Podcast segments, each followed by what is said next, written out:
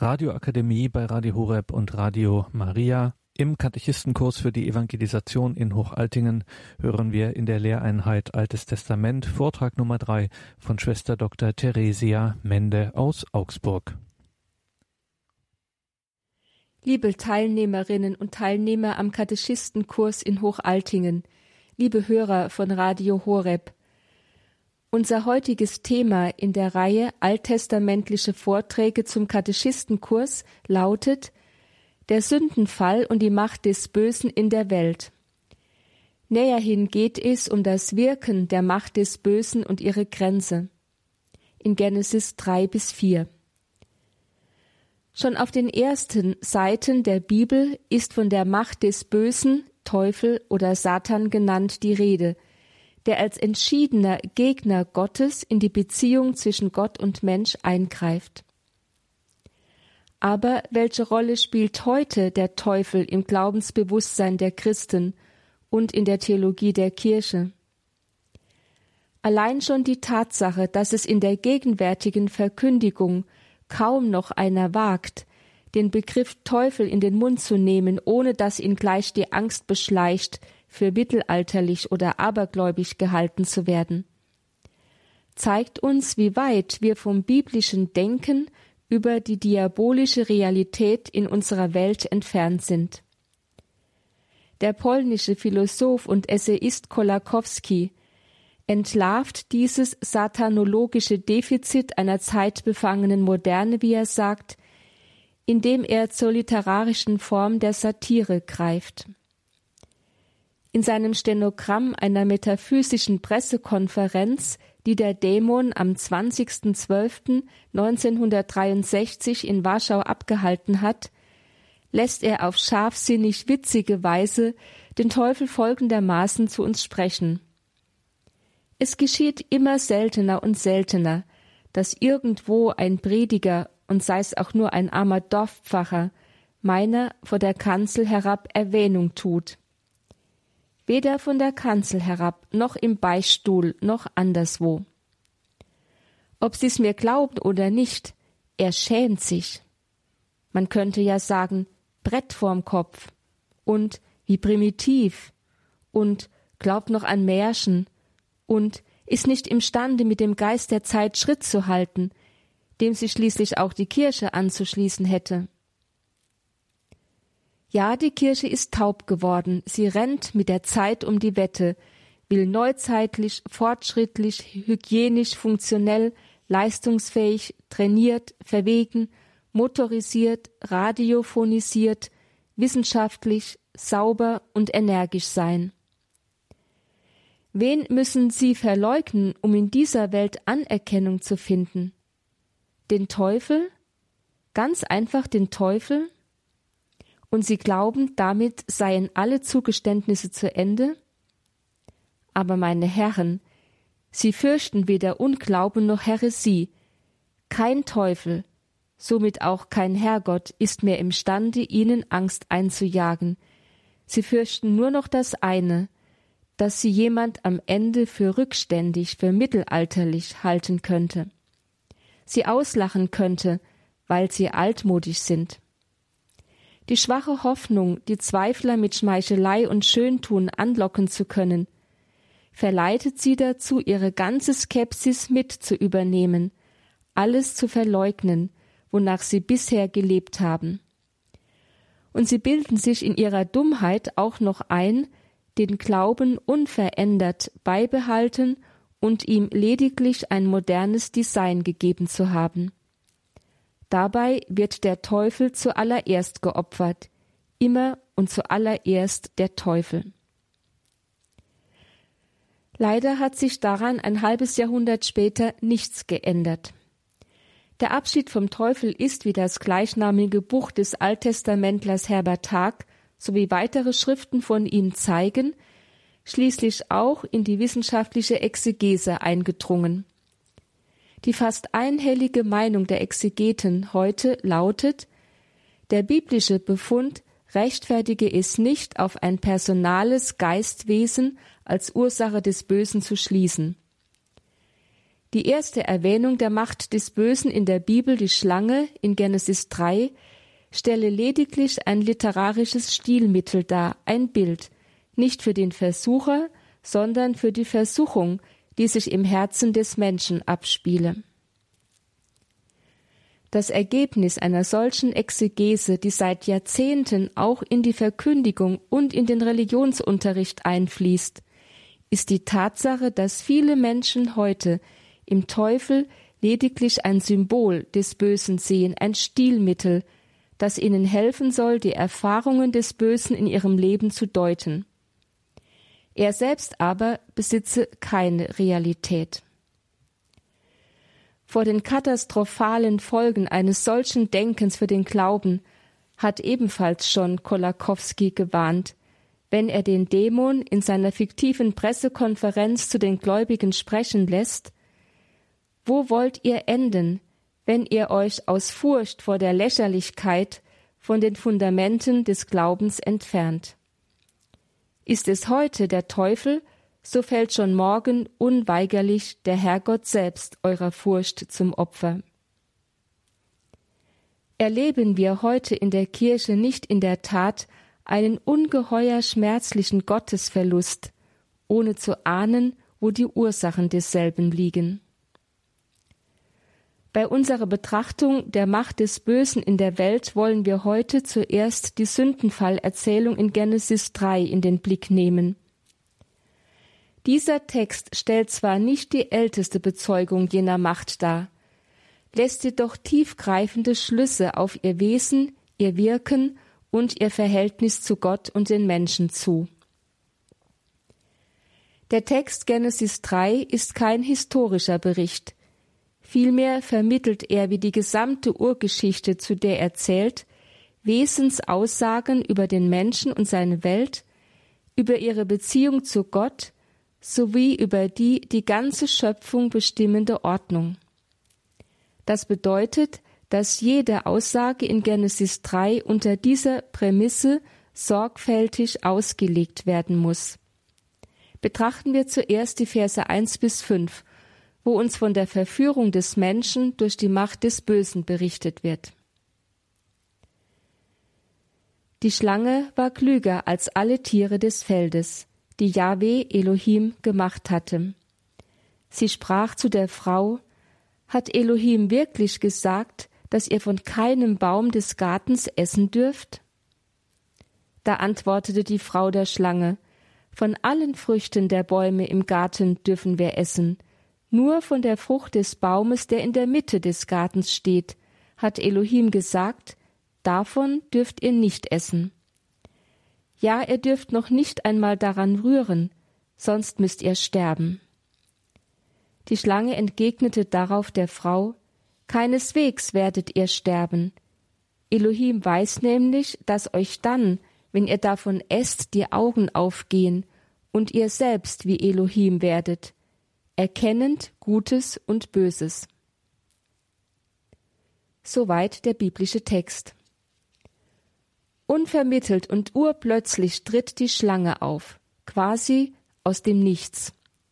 Sie greift als Versucherin massiv in das Leben des Menschen ein, sät Misstrauen gegen Gott in sein Herz und verführt ihn schließlich zur Auflehnung gegen Gott. Vorher war auch nicht andeutungsweise von jener Schlange die Rede. Das macht uns zwei Dinge deutlich.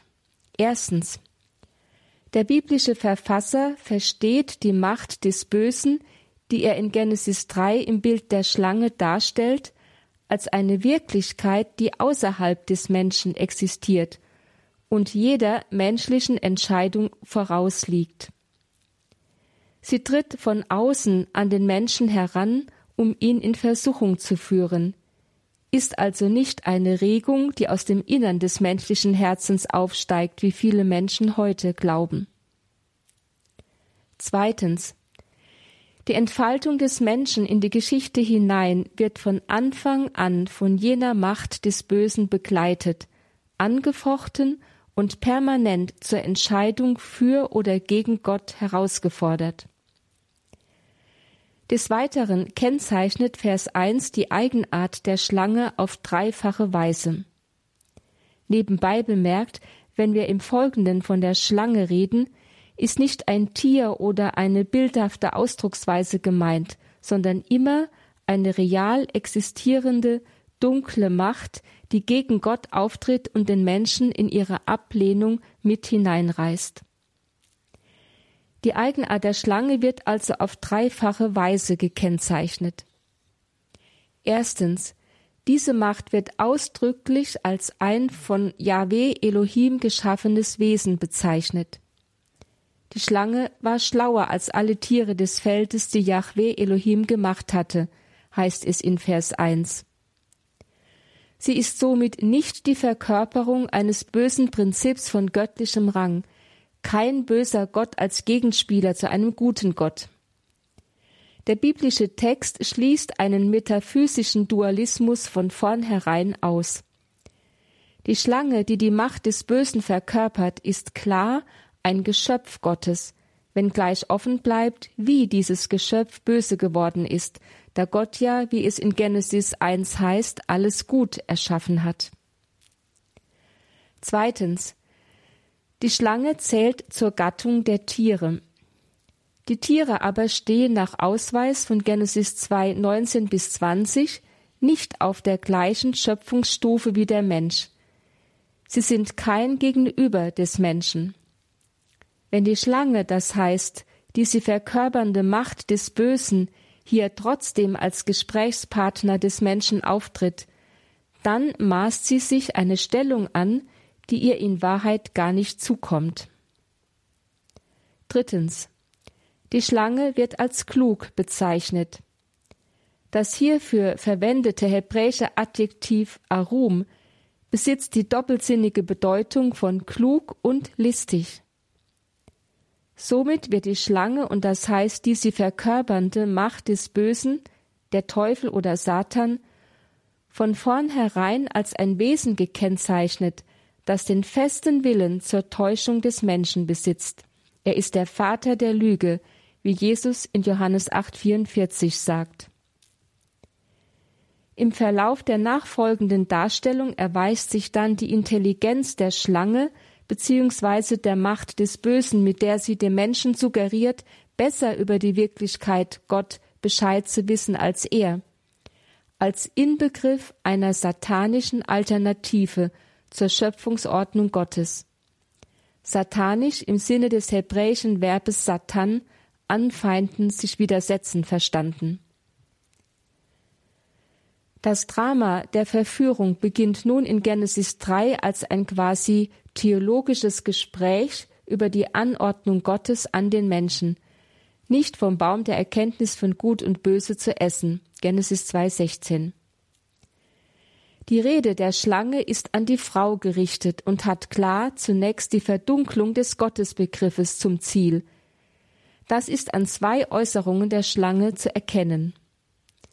Erstens, im Unterschied zu der sonstigen Darstellung in Genesis 2 bis 3 verwendet die Schlange nicht mehr die Gottesanrede Yahweh Elohim, sondern lediglich den Begriff Elohim. Diese Pluralform des Gottesbegriffes ist von Haus aus von schillernder Natur. Er kann sowohl den transzendenten Gott der Offenbarung, also Yahweh, meinen, als auch in einem verallgemeinerten Sinn einen Götzen oder nach mythischer Vorstellung ein Götterwesen aus dem Thronrat des Allerhöchsten. Zweitens. Durch eine glatte Lüge sät die Schlange Zweifel an der Aufrichtigkeit Gottes aus. So stellt sie die suggestive Frage, hat Elohim wirklich gesagt, dass ihr von keinem Baum des Gartens essen dürft? Dabei weiß sie ganz genau, dass Gott dem Mensch ausdrücklich erlaubt hat, von allen Bäumen des Gartens zu essen, nur von dem einen Baum, dem Baum der Erkenntnis von Gut und Böse, nicht. Sie unterstellt also Gott ein kleinlicher, um seine Macht besorgter Elohim, das heißt Götze, zu sein, der dem Menschen eine ebenbürtige Stellung in der Schöpfung missgönnt. Und wie reagiert die Frau? Sie geht der Schlange voll auf den Leim. Was den Gottesnamen betrifft, so verzichtet auch sie auf den Hoheitstitel Yahweh Elohim und übernimmt die Bezeichnung Elohim, so in Vers 2 bis 4. Ganz im Sinne der Schlange hat sie also die Verdunkelung des Gottesbildes akzeptiert und Yahweh in die Kategorie von Elohim, von Götzen eingestuft. Zugleich springt sie auch voll auf die Lüge der Schlange auf. Sie rückt zwar noch anfangs ihre Falschaussage zurecht, von allen Früchten der Bäume im Garten dürfen wir essen, Vers 2 sagt sie, lässt dann aber durch die zweimalige Betonung und Verschärfung der ursprünglichen Anordnung Gottes vom Baum der Erkenntnis nicht zu essen, erkennen, wie lästig und unverständlich ihr dieses Gebot inzwischen geworden ist. Sie hat die Suggerierung der Schlange, dass Gott dem Aufstieg des Menschen und seiner Selbstverabsolutierung im Wege stehe, voll verinnerlicht. Mit einer solchen Verdunkelung des Gottesbildes und nicht zuletzt mit dem Samen des Misstrauens und der Rebellion im Herzen steht der Mensch bereits mitten in der Versuchung. Seine Widerstandskraft erlahmt und die Bereitschaft wächst, das von der Schlange, das heißt der Macht des Bösen vorgeschlagene Gegenprogramm zur Schöpfungsordnung Gottes, als eine faszinierende Alternative in Betracht zu ziehen.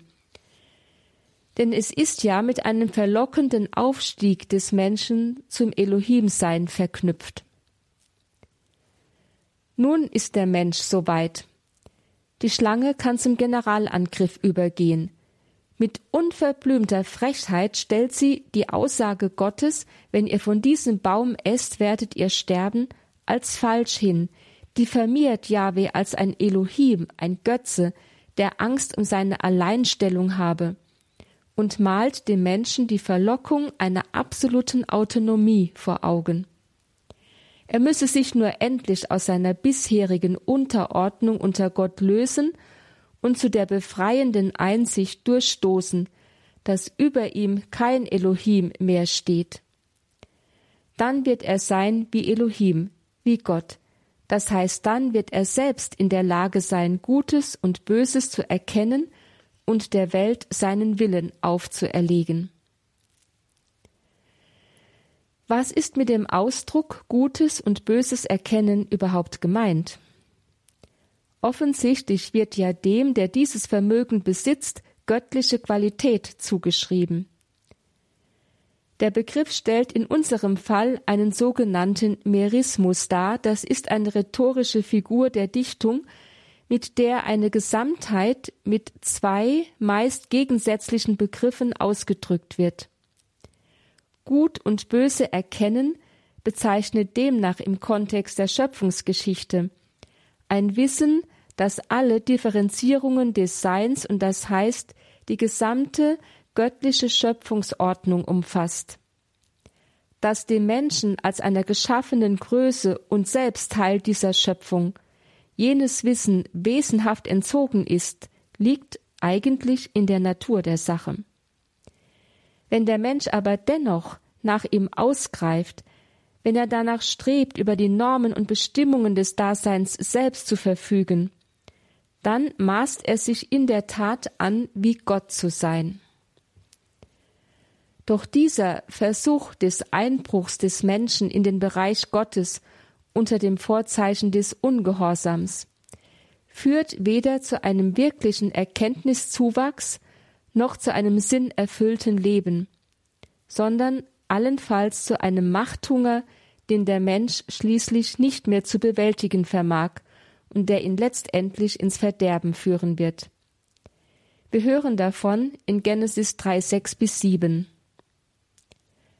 Da sah die Frau, dass der Baum gut war zum Genuss, dass er eine Lust war für die Augen und dass der Baum erstrebenswert war, um Einsicht zu gewinnen. Sie nahm von seiner Frucht und aß, und sie gab auch ihrem Mann, der bei ihr war, und auch er aß. Da gingen beiden die Augen auf, und sie erkannten, dass sie nackt waren. Sie hefteten daher Blätter vom Feigenbaum zusammen und machten sich Schurze. Soweit der biblische Text.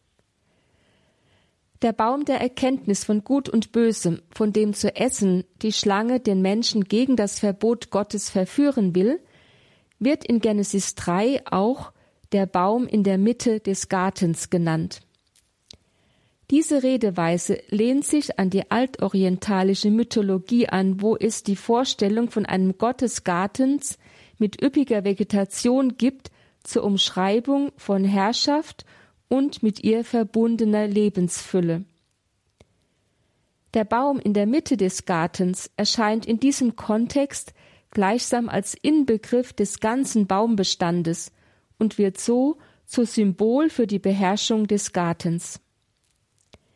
Bedenkt man nun, dass nach Genesis 2 der Garten von Eden ein Bild für die Ausstattung des Menschen in der Lebensgemeinschaft mit Gott und damit ein Bild für die Fülle des Lebens ist, die Gott ihm schenkt. Und bedenkt man darüber hinaus, dass Gott den Menschen auch noch mit der Herrschaft über diesen Lebensraum ausstattet, indem er ihn in Genesis 2.15 beauftragt, ihn zu bebauen und zu behüten. Dann versteht man den Sinn der Aussage, dass der Mensch von allen Früchten der Bäume des Gartens essen darf, nur der Baum in der Mitte ihm entzogen bleibt. Denn dieser Baum symbolisiert die Tatsache, dass Yahweh allein ursprünglich und wesenhaft alle Herrschaft in seiner Schöpfung zukommt. Die Herrschaft, die der Mensch auf die Anordnung Gottes hin in dieser Welt ausübt, ist lediglich Teilhabe an jener Herrschaft Gottes, wobei der Mensch sich aber bewusst bleiben muss, dass er keine letzte Verfügungsgewalt über das Geschaffene besitzt. Die Ursünde des Menschen besteht nun nach der Darstellung von Genesis 3,6 genau darin, dass der Mensch sich über seine geschöpfliche Grenze erhebt und nach einer Macht ausgreift, die nur Gott zukommt. Darin einbezogen ist auch die Verfügungsgewalt über die gesamte Schöpfungsordnung und über alle Normen und Bestimmungen des Daseins, die durch den Baum der Erkenntnis von Gut und Böse symbolisiert werden. Ursünde heißt demnach, dass der Mensch in Nachahmung der Schlange, das heißt der Macht des Bösen, die sich ebenfalls über ihre geschöpfliche Grenze erhoben hatte, in voller Freiheit in die Auflehnung gegen Gott eintritt und beansprucht, selbst wie Gott zu sein. Das Ergebnis eines solchen hybriden Verhaltens des Menschen ist jedoch genau das Gegenteil. Hatte Gott den Menschen als sein Ebenbild erschaffen und in der Gemeinschaft mit sich selbst zu seiner vollen Identität geführt, so reißt die List der Schlange ihn in die Entfremdung.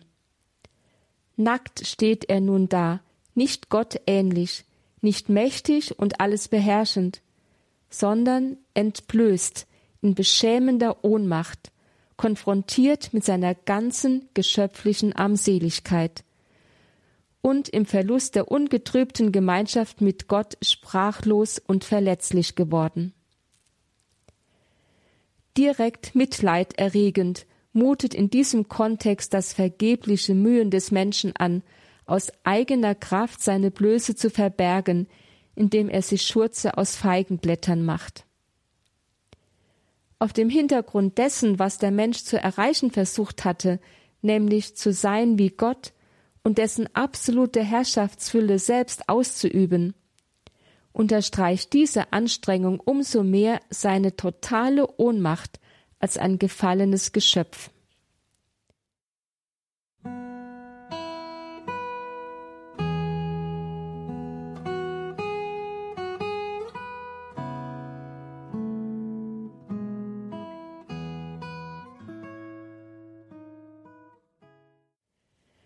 Die anschließende Begegnung zwischen Gott und dem Menschen, die in 3, 8 bis 13 geschildert wird, lässt die Verstockung des Sünders auf erschreckende Weise zutage treten. Es heißt dort, als sie, die Menschen, an den Schritten hörten, dass sich Gott der Herr beim Tagwind im Garten erging, versteckten sich der Mensch und seine Frau vor Gott dem Herrn, inmitten der Bäume des Gartens. Aber Gott, der Herr, rief nach dem Menschen und sprach zu ihm, Wo bist du? Er antwortete, Ich habe deine Schritte gehört im Garten, da geriet ich in Furcht, weil ich nackt bin und versteckte mich. Darauf fragte er, Wer hat dir gesagt, dass du nackt bist? Hast du von dem Baum gegessen, von dem ich dir geboten habe, nicht davon zu essen?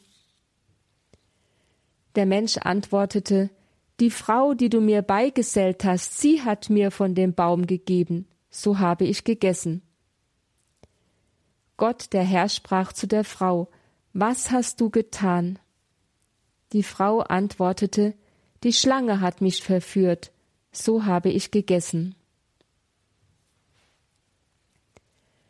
Statt Einsicht und Bekenntnis der Schuld, die den Willen zur Umkehr kundtun würden, antwortet der Mensch mit Schuldzuweisungen. Der Mann macht die Frau verantwortlich, die Frau die Schlange und die Schlange schließlich Gott.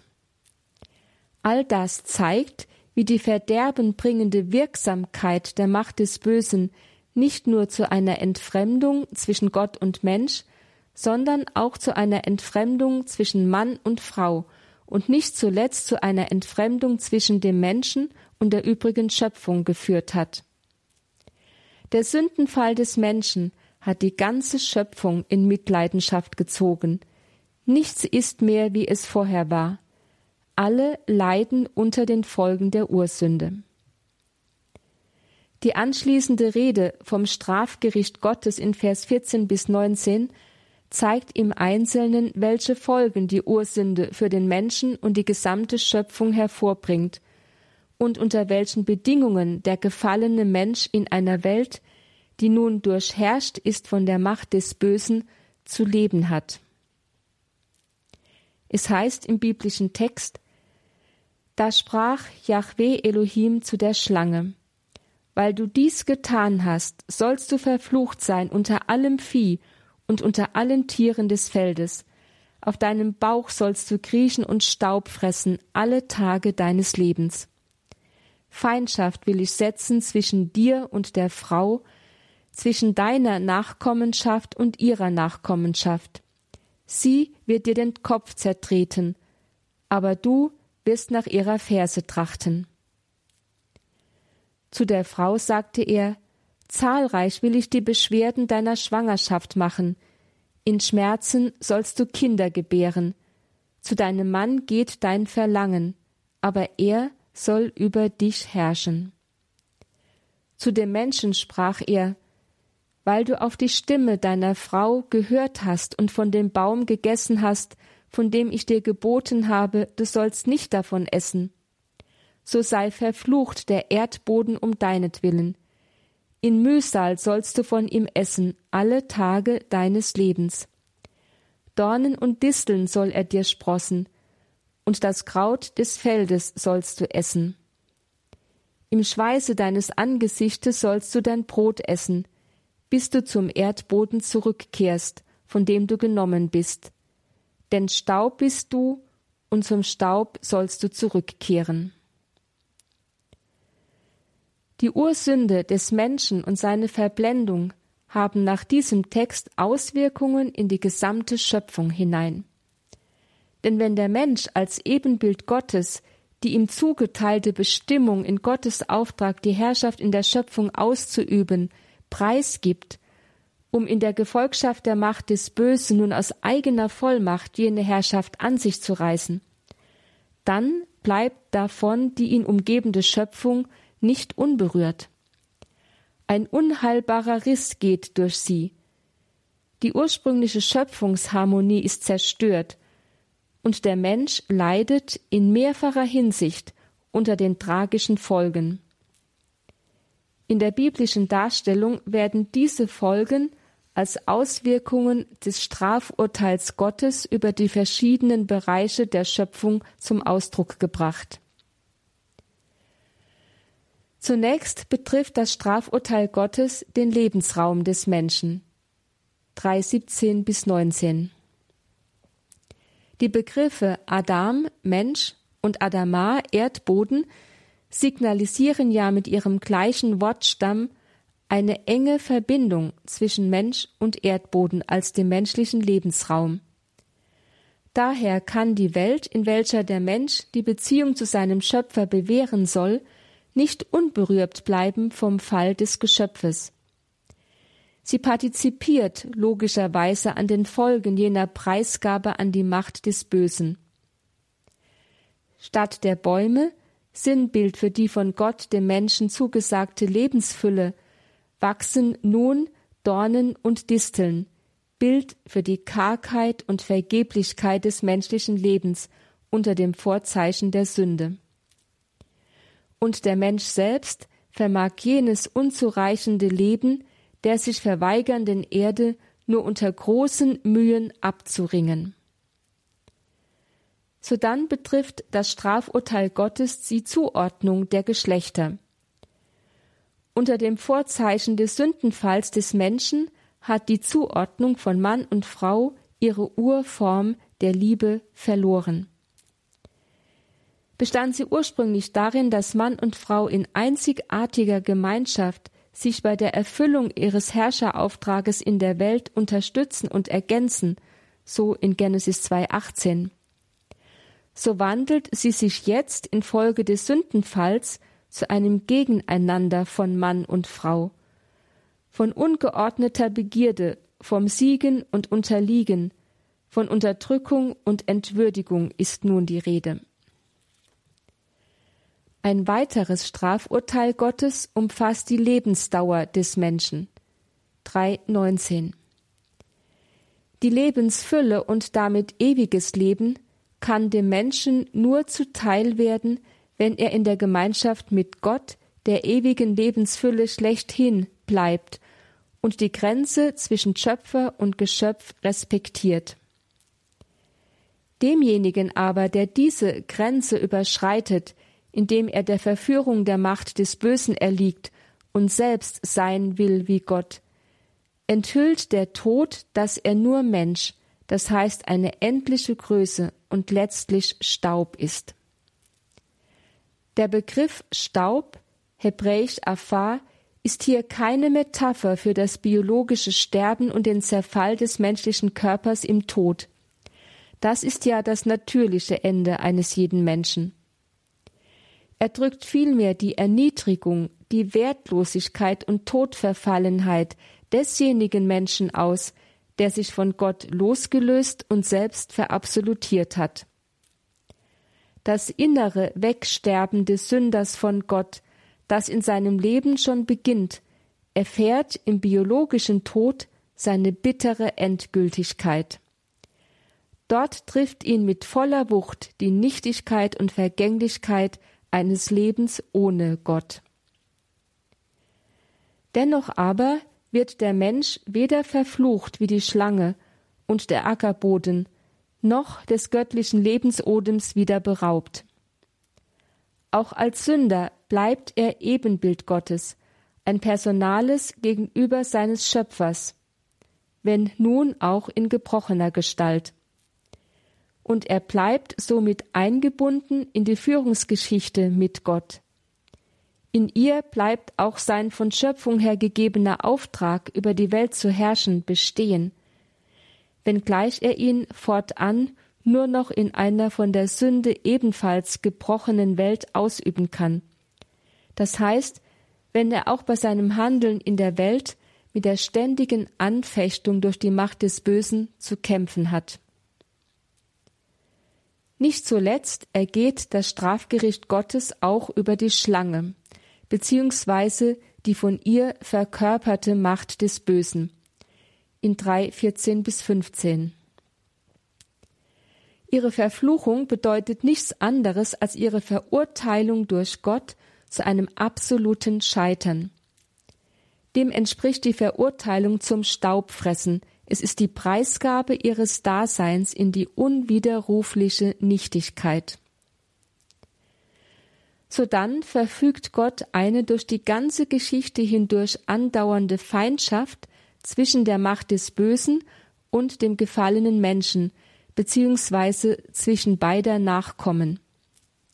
Es ist eine Feindschaft bis aufs Blut, das heißt von einem tödlichen Hass geleitet. Denn das ganze Streben der Macht des Bösen wird dahin gehen, die Gott gewollte Entfaltung des Menschen, die er selbst versagt, ist zu verhindern und den Menschen in ihr Schicksal des Verfluchtseins und das heißt des Scheiterns und Versinkens im Abgrund der Nichtigkeit mit hineinzureißen. Zugleich mündet die Verfluchung der Schlange in die rätselhafte Voraussage, Zitat, Sie, die Nachkommenschaft der Frau, wird dir den Kopf zermalmen, und du wirst ihr die Verse zermalmen. Die Kirchenväter haben in diesem Text ganz im Sinne einer allegorischen Schriftauslegung ein sogenanntes Proto-Evangelium, das heißt eine Vorausdeutung auf die frohe Botschaft von Jesus Christus entdeckt. Der Vers berge in sich, so die Kirchenväter, ganz entsprechend der Eigenart biblischer Texte einen sensus plenior, das heißt, er enthalte zunächst noch verborgen doch im Licht Jesu Christi dann offenbar geworden, einen verheißungsvollen Ausblick auf den endgültigen Sieg Gottes über die Macht des Bösen in Passion und Auferstehung Jesu. Er, Jesus Christus, sei der eigentliche Schlangenzertreter, mit dessen Kommen in der Fülle der Zeit das Gericht über die gefallene Schöpfung wieder aufgehoben, die Macht des Bösen endgültig geschlagen und das ewige Gottesreich angebrochen sei. Wenngleich es noch nicht vollendet ist. Dies wird erst am Ende der Zeit geschehen, wenn Jesus wiederkommt. Dem Literalsinn, das heißt dem wörtlichen Sinn des Textes, den die historisch-kritische Schriftauslegung erhebt, entspricht diese Auslegung der Kirchenväter sicherlich nicht. Bedenkt man aber, wie im ersten Vortrag schon ausgeführt, dass die inspirierten Texte der Heiligen Schrift immer einen sensus plenior, einen tieferen, umfassenderen Sinn in sich bergen, der sich erst nach und nach im Verlauf der Geschichte enthüllt und der ebenfalls Offenbarungswahrheit ist. Dann ist die Schriftauslegung der Kirchenväter nicht so einfach von der Hand zu weisen dass die Kirchenväter die in Jesus Christus geschenkte Rettung des gefallenen Menschen sowie den Endsieg über die Macht des Bösen schon in dem alttestamentlichen Text Genesis 3, 14 bis 15 verborgen enthalten sahen, erfährt überdies sogar von der neueren Exegese her eine überraschende Rechtfertigung. Da wird zunächst bei einer genaueren Betrachtung von Genesis 3,15 deutlich, dass zwar einerseits die Schlange über Nachkommen verfügt, was ein Bild dafür ist, dass es ihr im Verlauf der Geschichte immer wieder gelingen wird, sich konkrete politisch-gesellschaftliche Mächte dienstbar zu machen, um einen erbitterten Kampf gegen die Menschheit zu führen. Andererseits zeigt dieser Vers aber auch, dass jener Todfeindschaft zwischen der Schlange und dem Menschen von Gott selbst eine unwiderrufliche Schranke gesetzt ist. Denn die Schlange bleibt entgegen ihrer dämonischen nach Verabsolutierung strebenden Intention immer dem Heilsplan Gottes in der Schöpfung ein und untergeordnet. Er, der Nachkomme der Frau, wird ihr einmal den Kopf zertreten, heißt es in Vers 15. Diese Tatsache enthält schon an sich die implizite Verheißung, dass nicht die Macht des Bösen, sondern Gott das letzte Wort in der Geschichte spricht und somit das Ziel der gesamten Schöpfung wie auch des Menschen ein heilvolles sein wird. Dieses Ziel ist die Vollendung der Schöpfung sowie der Menschheit in einer ewigen, ungetrübten, nicht mehr von der Macht des Bösen angefochtenen Freundschaft mit Gott, wie sie ursprünglich im Schöpfungsplan Gottes vorgesehen war. Zum Zweiten wurde in der neuesten Forschung überzeugend nachgewiesen, dass die Urgeschichte in Verbindung mit der Abrahamsgeschichte ebenfalls eine Verheißung für eine heilvolle Zukunft der Menschheit enthält. schauen wir zunächst auf die ältere Darstellung der Urgeschichte. Sie führt einerseits die hoffnungslose Verdorbenheit der gesamten Menschheit vor Augen, angefangen vom Sündenfall in der Paradieserzählung über den Brudermord Kains an Abel und das böse Treiben der Menschheit vor der Sintflut, bis hin zum Hochmut der Menschen, die Gott beim Turmbau von Babel entthronen wollen. So Genesis 2 bis 11. Und zugleich zeigt sie, wie diese verdorbene Menschheit aufgrund der Sünde immer wieder unter das Strafgericht Gottes gerät. Andererseits deutet die ältere Urgeschichte zugleich an, dass das wiederholte Strafgericht Gottes nicht sein letztes Wort in der Angelegenheit der gefallenen Menschheit ist, sondern Gott um den sündigen Menschen unendlich leidet und ringt und schließlich ihm sein Herz in unwiderruflicher Liebe und Treue entgegenschlägt. So spricht die ältere Urgeschichte in Genesis 6,6 ausdrücklich vom Herzen Gottes, das einerseits zutiefst getroffen und verwundet ist von der Verdorbenheit seiner Geschöpfe, andererseits aber auch die Menschheit nicht fallen lassen kann, sondern ihr durch die Errettung Noachs aus der Sintflut, so in Genesis 7, die Chance einer neuen Zukunft gewährt. Ja, die Erzählung der Urgeschichte geht dann sogar noch einen Schritt weiter. Sie zeigt, dass das Herz Gottes der Menschheit so unaufhaltsam entgegenschlägt, dass er sich schließlich mit einem ewigen Schwur an sie bindet und verspricht, sie nie mehr zu vernichten, obgleich er weiß, dass sie sich immer wieder von ihm abwenden wird, so in Genesis 8, 15 bis 22. Zuletzt macht die ältere Urgeschichte durch den Anschluss der Abraham-Erzählung Genesis 12 folgende deutlich, dass Gott in der Tat der Menschheit immer wieder eine neue Chance geben wird. Denn obgleich die Menschheit durch den Turmbau von Babel Genesis 11 gezeigt hat, dass sie auch nach der Rettung durch Gott aus der Sintflut sich immer wieder von Gott abwenden, das heißt immer wieder in das alte Muster der Sünde und Auflehnung gegen Gott zurückfallen wird. Trotzdem lässt Gott auch jetzt nicht von ihr ab. Durch den Ruf an Abraham, sich aus der alten, verderbten Menschheit herauszulösen und auf einen neuen Weg des Glaubens führen zu lassen, so in Genesis 10 bis 12, macht er vielmehr deutlich, auch jetzt noch bleibt Gott seiner ursprünglichen Zuwendung zur Menschheit treu und ist bereit, ja entschlossen, sie einen neuen, heilvollen Weg in die Zukunft zu führen.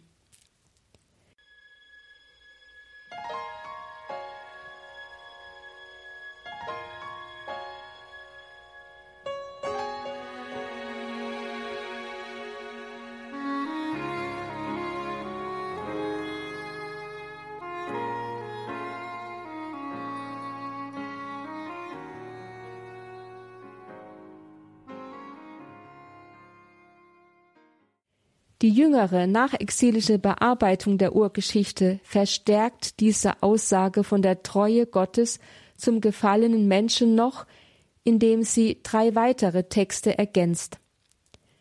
Zunächst einmal stellt sie an die Spitze der Urgeschichte den ersten, also den jüngeren Schöpfungsbericht Genesis 1.1 bis 2.4a und lässt ihn in den ausdrücklichen Hinweis einmünden, dass die Schöpfung auf Vollendung hin angelegt ist. So heißt es in Genesis 2, 1 bis 3, so wurden Himmel und Erde vollendet und ihr ganzes Gefüge. Am siebten Tag vollendete Gott das Werk, das er geschaffen hatte, und er ruhte am siebten Tag, nachdem er sein ganzes Werk vollbracht hatte. Und Gott segnete den siebten Tag und erklärte ihn für heilig, denn an ihm ruhte Gott, nachdem er das ganze Werk der Schöpfung vollendet hatte. Die Rede vom siebten Tag, an dem Gott sein Werk, das er geschaffen hat, vollendet, ist dabei ein Hinweis darauf, dass die Schöpfung einmal am Ende der Zeiten von Gott in eine endgültige Vollendung hineingeführt werden wird, in eine ewige und ungetrübte Gemeinschaft mit Gott, eine von ihm auf ewig gesegnete Zeit. Die beiden weiteren Texte, die die jüngere Bearbeitung der Urgeschichte ergänzt, sind die Berichte über den Bundesschluss Gottes mit Noach in Genesis 9, 8 bis 17 und mit Abraham in Genesis 17. In beiden Bundesschlüssen ordnet Gott die durch die Sünde und die Verderbtheit der Menschen zerbrochene Schöpfung neu, heilt sie und schenkt den Menschen einen neuen Zugang zu seinem Herzen, indem er eine unwiderrufliche Bindung mit ihnen eingeht und sie neu in seine Heilsplanung aufnimmt. Bedenkt man diese von der neueren Bibelauslegung entdeckte Verheißungsstruktur in Ur- und Abrahams Geschichte, dann haben die Schriftauslegung der Kirchenväter und die darauf gestützte Glaubensverkündigung der Kirche doch nicht so weit gefehlt, wenn sie die Aussage in Genesis 3,15 als Protoevangelium lesen wollen.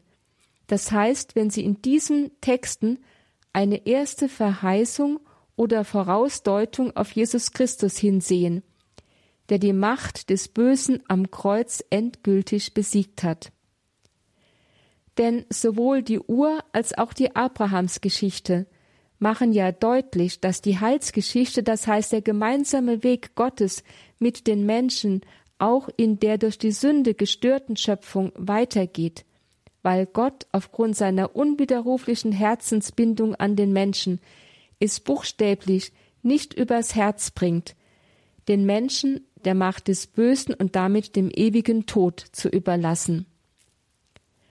Ur- wie Vätergeschichte machen vielmehr deutlich, dass Gott die Menschheit einen neuen Weg in die Zukunft führt, an dessen Ende eine endgültige Überwindung der Macht des Bösen am Ende der Zeiten stehen wird. Aber der Weg zu diesem Ziel ist für das Gottesvolk ein mühevoller Weg durch eine von der Ursünde gebrochene Welt, ein Weg der Anfechtung und der Auseinandersetzung mit der Macht des Bösen, der er selbst die Tür in seine Welt geöffnet hat. Ein Weg, auf dem die Macht des Bösen ihr wiedergöttliches Wesen immer stärker enthüllt. Wenn wir das bedenken, dann brauchen wir uns über die gegenwärtigen Vorgänge in unserer Zeit, die zunehmende Gewalt, den Terror, die schwindende Achtung vor dem menschlichen Leben, die Säkularisierung des öffentlichen Lebens und den Glaubensschwund in den Herzen vieler, sogar innerhalb der Kirche, nicht zu wundern. Aber sie brauchen uns auch nicht allzu sehr zu erschrecken oder gar zur Verzweiflung zu treiben. Jesus selbst sagt ja im Lukasevangelium, wenn all diese Bedrängnisse und Nöte in übergroßem Maß über euch hereinbrechen, dann, Zitat, Richtet euch auf und erhebt eure Häupter, denn eure Erlösung ist nahe. Lukas 21, 28. Diese Hoffnung, auch in den schlimmsten Wirrnissen der Zeit mit Gott rechnen zu dürfen, mit seiner unerschütterlichen Treue und seinem liebenden Herzen, das uns nie fallen lassen wird, mögen wir auch noch so tief gesunken sein, diese Hoffnung blitzt schon auf den ersten Seiten der Bibel auf, und sie erhält dann ihren vollendeten Glanz in Jesus Christus, dem menschgewordenen Gottessohn, der am Kreuz sein Leben für uns dahingab, weil er uns liebt. Denn Johannes 3:16 so sehr hat Gott die Welt geliebt, dass er seinen einzigen Sohn hingab, damit jeder, der an ihn glaubt, nicht zugrunde geht, sondern das ewige Leben hat. In Jesus Christus hat Gott uns sein Herz nicht nur entgegenschlagen, sondern es auch für uns öffnen lassen, damit es zu einer ewigen sprudelnden Quelle des Heiles werde, an der alle Menschen durch die gesamte Geschichte hindurch trinken dürfen. Das will der Evangelist Johannes uns sagen, wenn er in 1934 berichtet, wie ein Soldat die Seite Jesu am Kreuz durchbohrt und sogleich Blut und Wasser herausfließen. Blut und Wasser symbolisieren hier die beiden Sakramente der Heilung und Rettung, nämlich das Blut, die heilige Eucharistie und das Wasser, die Taufe. In Johannes 7, 37 und 38 lädt Jesus uns sogar ausdrücklich ein, an der Quelle seines Herzens zu trinken, indem er sagt, Wer Durst hat, der komme zu mir, und es trinke, wer an mich glaubt. Wie die Schrift sagt, aus seinem Innern werden Ströme von lebendigem Wasser fließen. Indem wir die heilige Eucharistie empfangen, tun wir genau das. Wir trinken, symbolisch gesprochen, am Herzen Gottes das Sakrament der Heilung und Rettung. Tun wir es so oft wir nur können dann vermag uns unser Widersacher der Teufel, der wie ein brüllender Löwe umhergeht und sucht, wen er verschlingen kann, wie der zweite Petrusbrief sagt, nicht wirklich etwas anzuhaben. Das war Vortrag Nummer drei in der Lehreinheit Altes Testament im Rahmen des Katechistenkurses für die Evangelisation in Hochaltingen. Diesen Vortrag gibt es auf einer CD und in der Mediathek auf horeb.org, horeb.org.